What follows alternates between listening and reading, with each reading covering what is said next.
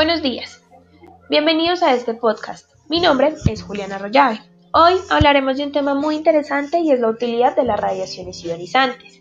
Entonces, decimos que las radiaciones ionizantes se utilizan en muchos campos, como en el campo de la medicina, que se puede utilizar para el diagnóstico, ya que permite obtener imágenes del interior de las personas, como para el tratamiento de algunas enfermedades, debido a la capacidad que tiene la radiación a dosis altas ya que estas destruyen células tumorales y también se utilizan en la medicina nuclear y la radiología y tratamientos de radioterapia.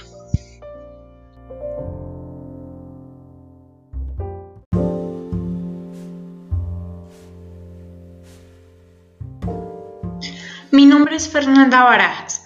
Por otro lado, existen aplicaciones muy importantes de las radiaciones ionizantes en la industria, ya que pueden ser útiles para la producción de energía, para la esterilización de alimentos, para conocer la composición interna de diversos materiales y para detectar errores de fabricación y ensamblaje. También son muchas las aplicaciones que tienen en la agricultura y la alimentación, por ejemplo, para determinar la eficacia de la absorción de abono de las plantas, determinar la humedad de un terreno y así optimizar los recursos hídricos necesarios para el control de plagas y para prolongar el periodo de conservación de los alimentos mediante su irradiación con rayos gamma.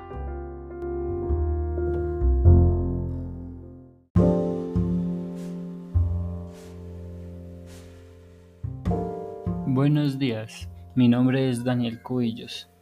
Algo muy importante sobre la utilidad de las radiaciones ionizantes son las aplicaciones en el medio ambiente.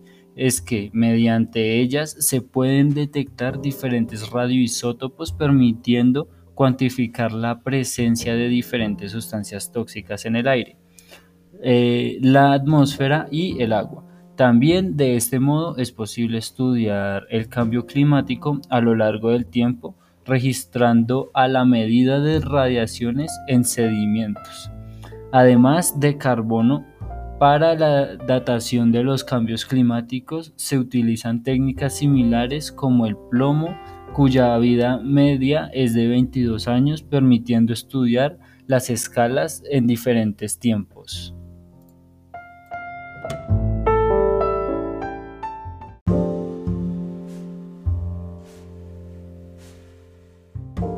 Buenos días, mi nombre es Diego Casquete.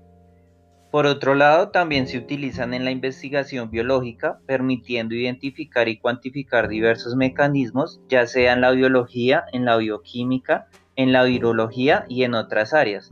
Por ejemplo, mediante el uso de los radioisótopos es posible estudiar la distribución de diferentes medicamentos luego de la ingestión, utilizando elementos radioactivos se pueden estudiar también la velocidad de absorción y distribución de estas sustancias en nutrientes en las plantas.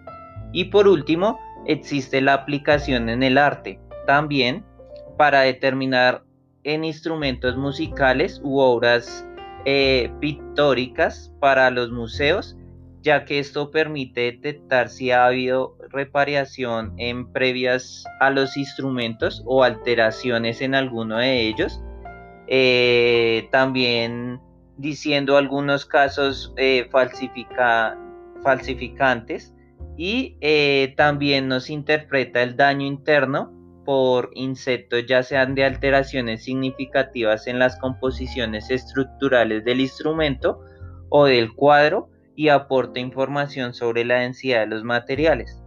Y con esto terminamos. Muchas gracias a todos los oyentes. Espero les haya sido útil esta información sobre las radiaciones ionizantes. Que tengan un muy feliz día. Nos vemos pronto con otro podcast.